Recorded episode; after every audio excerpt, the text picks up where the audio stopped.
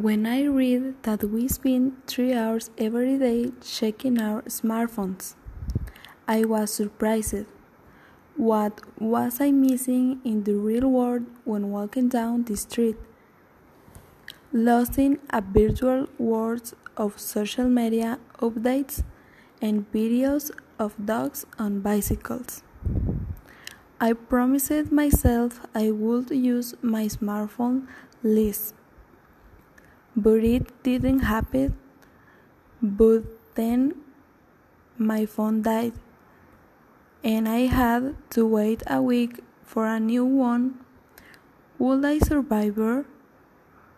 I thought it I would be hard, but in fact it was pretty easy and surprising in a good way for a number of reasons.